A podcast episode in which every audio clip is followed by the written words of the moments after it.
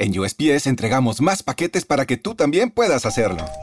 ¡Llegaron mis zapatos de fútbol! Más rápido de lo que esperaba. ¿Entrega para la futura deportista? ¡Huepa! Llegó la sortija y le va a encantar. Está en ella. ¿Entrega para una futura esposa? Oye, llegó mi nueva computadora. ¿Entrega para una futura startup? En USPS, sin importar el negocio que tengas, siempre estaremos entregando por ti. Entregamos para todos. Conoce más en usps.com diagonal para todos. Three-day weekends are the stuff happiness is made of, especially when it's time for Haverty's July 4th sale, where literally everything is on sale. Sadly, every three-day weekend has to end eventually, but your new furniture will bring you happiness for years to come. Haverty's, we furnish happiness. Muy buenas, señores. Bienvenidos nuevamente a Naxa en el Barça Radio, aquí en Spreaker. Bienvenidos, como digo, a todos. Eh, vamos a hablar de la noticia de última hora que a mí me ha sorprendido, la verdad es que yo no sé qué pensar, pero si esto es cierto, que venga Dios y lo vea, en el buen sentido. Yo firmaría con los ojos cerrados.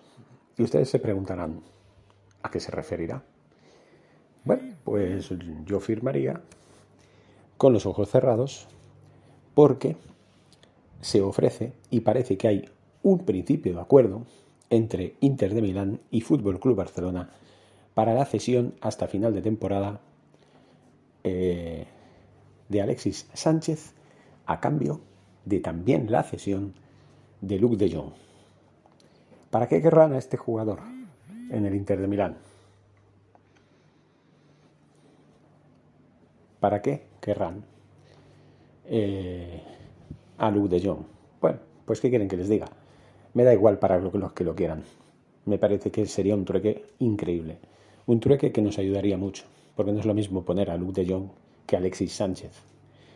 Ya que por desgracia el Kun Agüero se nos ha, se nos ha ido por el problema de salud que ha tenido, y no hablo de que se haya muerto, ni mucho menos, pero sí se ha retirado del fútbol, eso sido un batacazo para el Barça, aunque ya sabemos ¿no? que esto es algo que no se puede evitar y que es un caso de fuerza mayor, ahí no se puede hacer nada, pues sí que nos hace falta un jugador que sea un rompedor del área.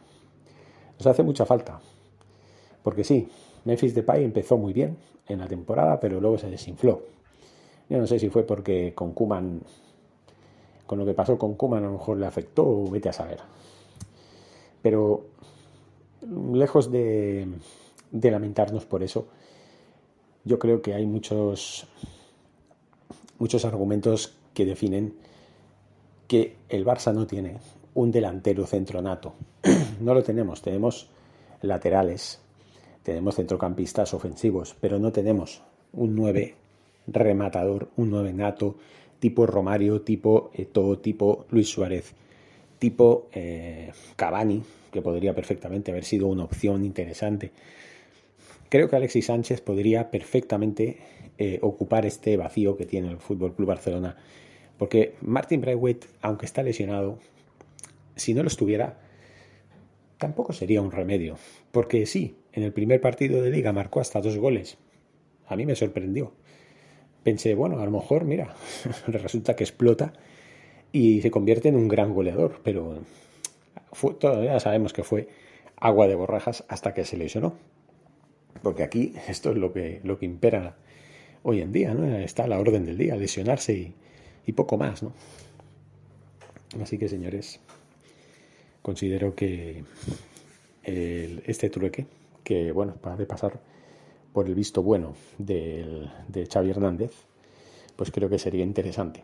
Sería interesante. Yo creo que sí. Mm, Xavi Hernández podría dar el visto bueno a esta operación simplemente por la urgencia que tenemos.